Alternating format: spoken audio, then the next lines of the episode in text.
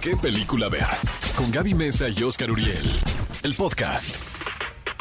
Bienvenidos amigos a este podcast especial con los protagonistas de La Purga por siempre. Este título lo podemos encontrar ahora en salas cinematográficas y bueno, es como uno de los, se pretende que sea uno de los imanes para atraer a la audiencia a los cines de regreso, ¿no? Gaby Mesa con ¿eh? Sí, la verdad ya no hay, ahora sí que ya estamos de, con la viada, ¿no? Ya hay que hacer su buena fila con sana distancia para comprar las palomitas, no que antes ahí llegabas directo. No, estamos bien felices, la verdad, y, y sí, como bien mencionas, Oscar, eh, La Purga es una película que ya tiene ocho años generando mucha sensación, porque quieras o no, pues como audiencia, el, está estudiado y comprobado que el ver violencia para nosotros es una catarsis, ¿no? Son cosas que nosotros no podemos hacer y no vamos a hacer porque somos gente moral y gente de bien.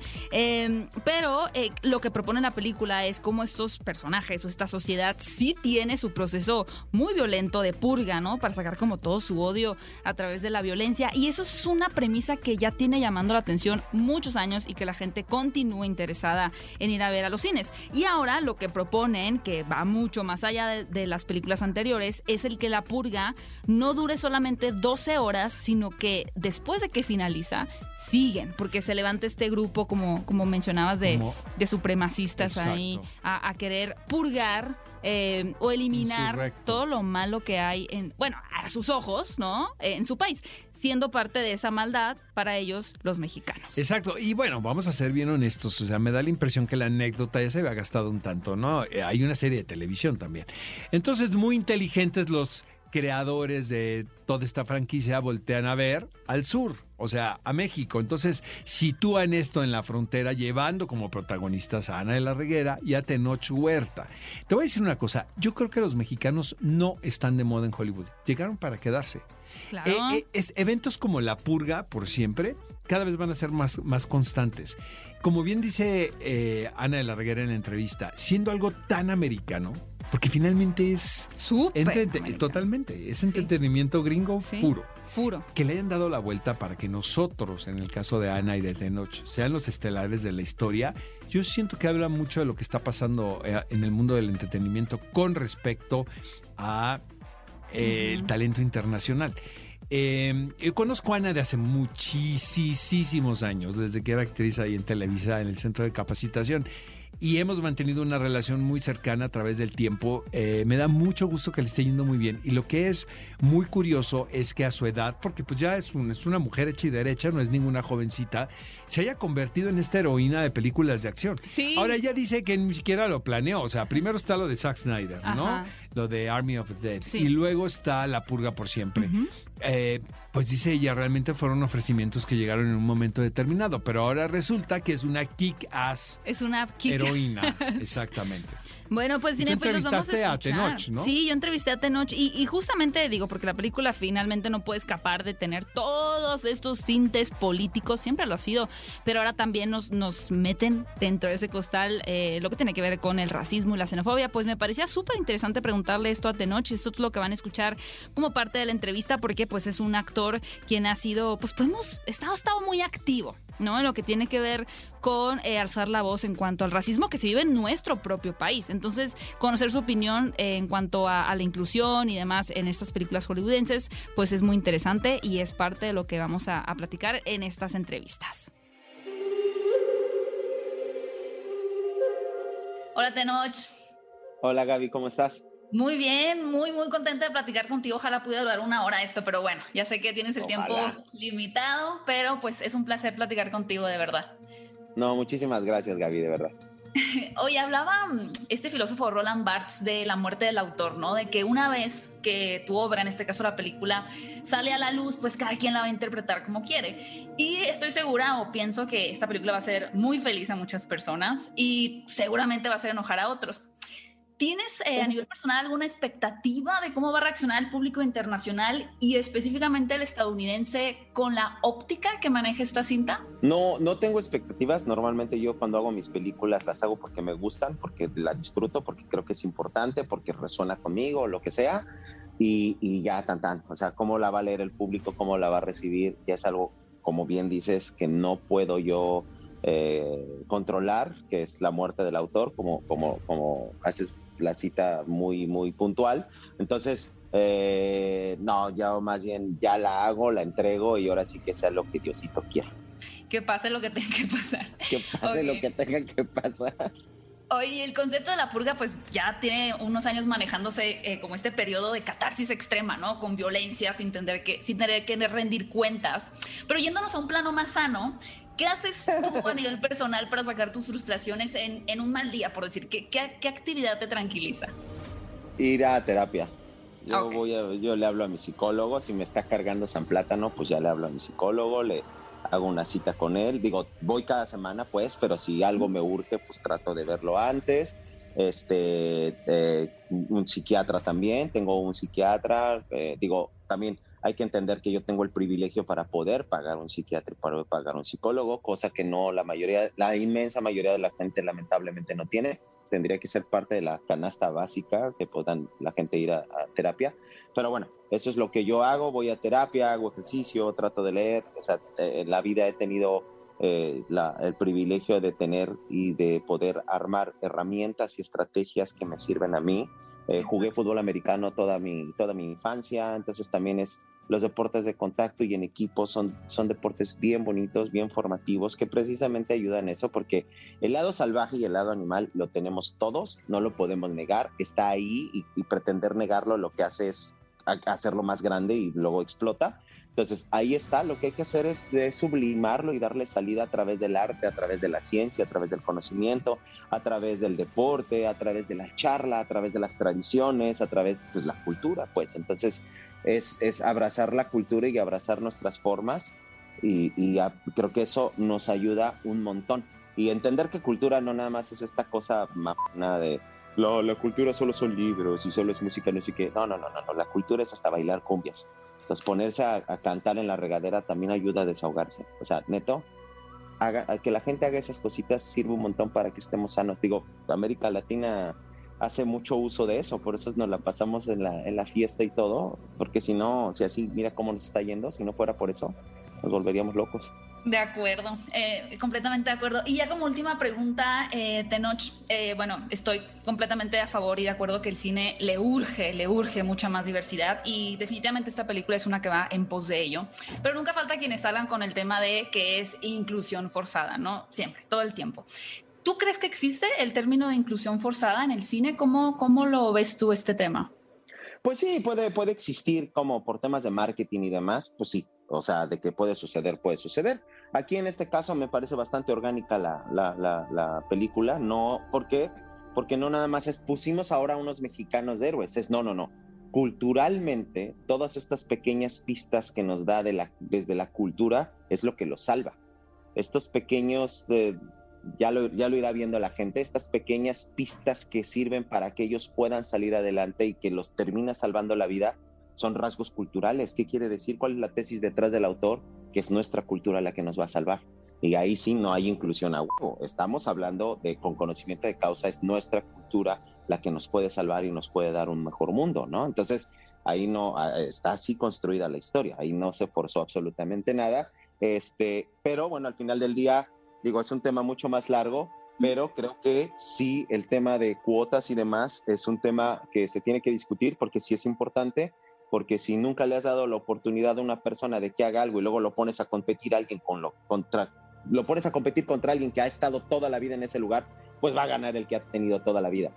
Tienes que darle oportunidad a los otros a que empiecen a agarrar los juguetes y empiecen a agarrar los fierritos para que les vayan agarrando la onda. Pero si no les das la oportunidad, ¿cuándo chicos van a aprender a subirse a una bici si nunca han tenido bici?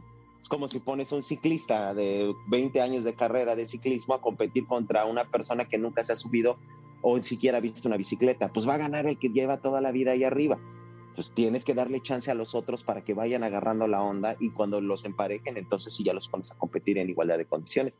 Pero si no te prestan los fierros, ¿cuándo vas a aprender?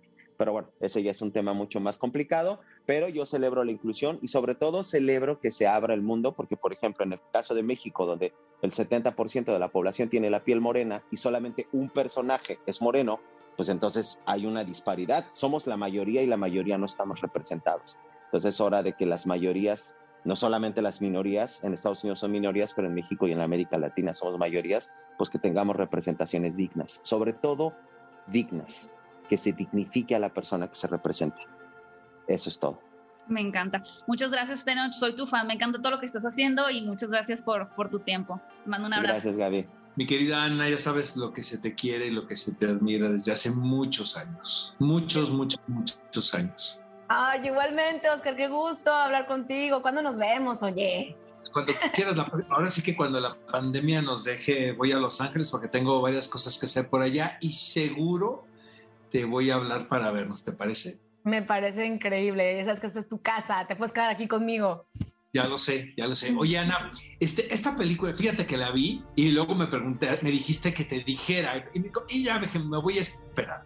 Me parece que funciona súper bien, pero lo más interesante de esto es que creo que hace 20 años no se pudo haber hecho esta película porque finalmente no es una cinta que trata específicamente sobre la frontera, sino es una película de género, eh, que casualmente los protagonistas son latinos. ¿Estás de acuerdo conmigo? Sí, definitivamente. Yo creo que, sobre todo también sabes que siendo una franquicia tan americana, ¿no? Y tan exitosa, que se, se la jugaran poniendo a los latinos como protagonistas y contando, sí, una historia también a través de los ojos de los latinos, porque también había habido antes historias donde los, había protagonistas latinos, pero creo que todo es visto a través de nuestra mirada, ¿no? A través de nuestra perspectiva. Y eso es, pues, porque contrataron a Everardo, ¿no? A un director latino. Sí. También, pues, también se tomaron como esa también se tomaron esa libertad de decir, y, este, y eso como humildad, ¿no? De, de, de, los productores y de los creadores de decir, pues necesitamos a gente que traiga, que aporte más a la, a la, a la mesa, a lo que ya hay en, esta, en, este, en este guion. Oye, Ana, ¿te imaginas en algún momento de tu carrera, de tu vida, que te ibas a convertir en una kick-ass protagonista? o sea, después de ver la película de Zack Snyder y luego después de ver esta, pues ya, caray, ¿no? Ahora sí que, qué miedo salir con Ana de la Reggae. Ay, Tú me conoces, ve, estoy vestida de bolitas, con mi peinado. No estoy tan seguro después de ver estas dos películas. Soy la más, soy la más tetaza de todos. A mí me gusta bailar. Y este, no, no, no, no. La verdad es que además cuando las hice, como que no estaba pensando en eso. Era como de, wow, es una gran oportunidad, voy a trabajar con Zack Snyder y después me dijeron, ah, pues bueno, tienes que hacer este papel, no, pues chingón, haré lo posible. Y después igual en la purga, o sea, no estaba pensando para nada como, ah, ahora la gente me va a ver como heroína de acción, pero cuando vi, la verdad que cuando terminé de ver la purga dije, ah, no, está cool, o sea, me veo, me veo así chiquinas, súper cool, Oye, quiero seguir haciendo esto. Ana, no es tan fácil actuar eso, ¿estás de acuerdo conmigo? Yo creo que me da la impresión que es más fácil actuar una escena donde realmente como que, vaya, los diálogos te van llevando a un momento dramático, ¿sabes? Sí. Pero de repente poner cara de, o sea, una cara de intención frente a algo, a mí me parece de lo más complicado. Sí, después de estarte comiendo unos chetos ahí entre toma y toma y de pronto es como de, ah, tienes que poner estas caras o tienes que estar como en esta eh, en esta, sí, en esta situación donde, donde te estás muerta de miedo o donde estás, están por matarte o donde tienes que asustar. No sé, para mí, no sé por qué no se me hace tan difícil. Yo creo que porque siento que es donde más estoy jugando. ¿Sabes? Es como, es como de realmente ser una niña y estar, estar en tu cuarto e imaginarte que ahí vienen los malos y, nada más creértela, pues, y disfrutarlo y saber que es un juego. O sea, porque esas películas, bueno, La Purga sí, pues, tiene como toda esta cuestión política, pero también eh, es entretenimiento, ¿no? Entonces, creo que si no te la tomas tan en serio, te puedes divertir más y pues así, así entras en este mundo que no es real, no sé. Qué padre momento estás viviendo, Ana, y me da gusto ser testigo de esto, porque también soy testigo de tantos años de esfuerzo. Mm. Y este, por ahí ya me dijeron que viene la segunda temporada de tu serie, porque sabes que Marcelo Tobar pues, también hay asuntos profesionales de este lado con, con Marcelo y está bien emocionado, me, me contó, ¿no? Pero no, pues, ¿sabes qué pasa? No puedo decirlo, no lo puedo, no lo, no lo puedo hablar, no puedo anunciarlo porque sí. por cuestiones legales, porque sí, entre no los... No puede nada, cara. Pero podemos hablar de que sí, que vienen, vienen, viene eh, un proyecto en el, que, en el que tú y yo sabemos estoy muy involucrada. Ok. Y que, y que yo que, está muy divertido, que va a estar más divertido que la, la vez pasada. Este Eso proyecto, vamos a decir, mira, nada más.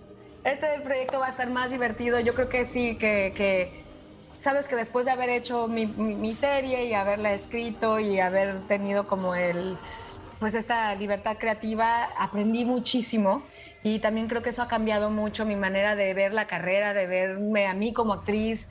Este, y eso me ha ayudado mucho a, poderme sentir, no sé, como más cómoda con quien soy y más feliz. Y yo creo que eso Se me ha ve. llevado a, gracias, me ha llevado como a, a lo mejor a tener más trabajo por lo mismo, yo qué sé, pero sí. Sí, ¿verdad? Uno llama las cosas. Te quiero de aquí al universo, ¿sabes? Mucho, mucho, mucho, mucho. Yo también, yo también, y qué bueno Te que... próxima vez nos vemos. Bueno, ahí me escribes, ahí me escribes este, más, ¿qué te pareció? Ah, Y, te escribo, te escribo. Bye bye. y Gracias. gracias por verla, Oscar. Te mando un beso. Bye.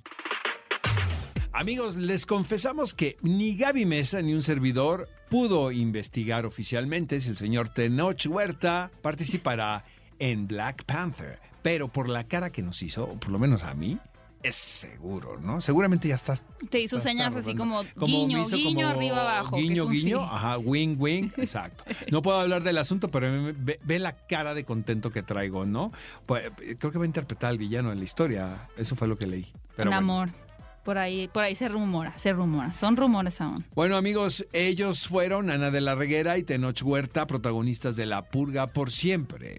Muchas gracias por escuchar esta entrevista exclusiva que tuvimos con este par de geniales actores mexicanos. Eh, les recordamos que pueden escuchar el resto de los episodios, entrevistas, especiales, debates que hemos tenido aquí en qué película ver en el podcast. Hay una lista bastante larga, se pueden echar un buen maratón, pero muchas gracias por escuchar esta entrevista, este episodio y les recordamos también que nos pueden escuchar en vivo todos los sábados 10 de la mañana por XFM 104.9 para platicar de las noticias, estrenos y muchísimas cosas más. Yo soy Gaby Mesa. Y yo soy Oscar Uriel, nos escuchamos en la próxima. Esto fue ¿Qué película ver?